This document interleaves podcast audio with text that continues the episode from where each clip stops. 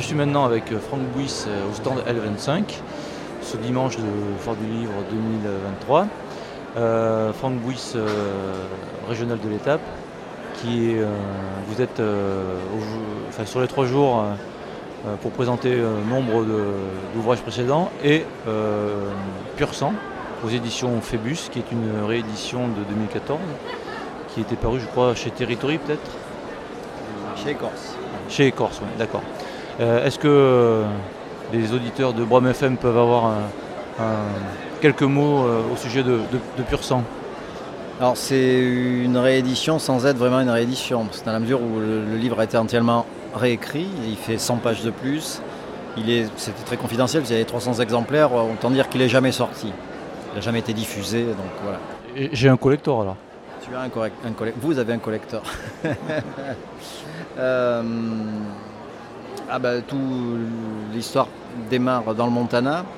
Euh, un, jeune type euh, élevé par des descendants d'aînés percés. et au tout début du livre, on apprend que, la vieille indienne et, son mari sont des parents adoptifs et que ses vrais parents, à, ce, cher Elias, euh, sont partis en France régler quelques affaires quand il était bébé et qui ne sont jamais revenus.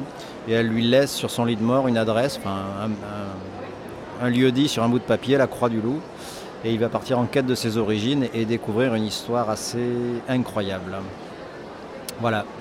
C'est euh, un ébranlement pour, euh, pour un individu de se rendre compte que ce qui, ce qui pensait être ses racines en fait n'existe pas. Oui, je pense que c'est un, sujet récurrent dans tous mes livres, c'est l'identité, la, recherche d'identité, l'ancrage, etc. on ne peut pas se construire si on n'a pas un, ancrage quel qu'il soit, si on n'a pas, euh, si on ne connaît pas ses origines, si on n'a pas d'identité, c'est pas possible. Euh, donc là, effectivement, ça va être, euh, sans rien en dire, ça va être, selon une expression que je déteste, plus compliqué que ça. Parce que parfois même quand on découvre ses origines, on peut être amené à les rejeter et c'est peut-être la pire des choses. Oui, parce qu'il va découvrir ses vraies origines, mais il arrive avec une autre culture. Il arrive avec une culture et, on ne peut pas renier une culture comme ça. Il y a un entremêlement des origines qui sont factices, d'une culture, et tout ça euh, avec euh, ce qui est gravé dans le marbre, c'est-à-dire ce qui est vécu dans l'enfance. Oui, bah oui, oui. Bah ça, ça, rejoint éducation, culture. Euh, tout ça, ça, fait une patte dont, on ne peut pas se, se, sortir. Donc ça, nous constitue.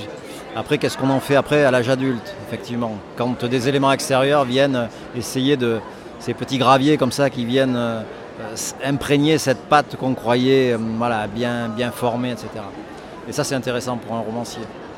Parce que ce sont quand même des personnages de fiction, tout ça. Donc ça démarre dans le Montana et ça continue euh, en France, en zone rurale. Ouais, et c'est pas très différent finalement. Ouais, ça me plaisait bien de, rejoindre deux territoires. un océan, c'est pas si large que ça. Et nos mythologies, qu'elles soient des grands espaces du Montana ou euh, d'autres grands espaces de, de, notre Limousin, de notre Corrèze, euh, finalement, euh, c'est pas très différent. Tout ça, c'est une histoire d'humain. Des projets pour 2024 Oui, au moins un, enfin, un livre, oui, un, roman. Alors, je ne sais pas encore lequel, mais j'ai une petite idée dont je ne vous dirai rien. Même pas sous la torture Même pas sous la torture. Merci Franck Bouis. Merci à vous.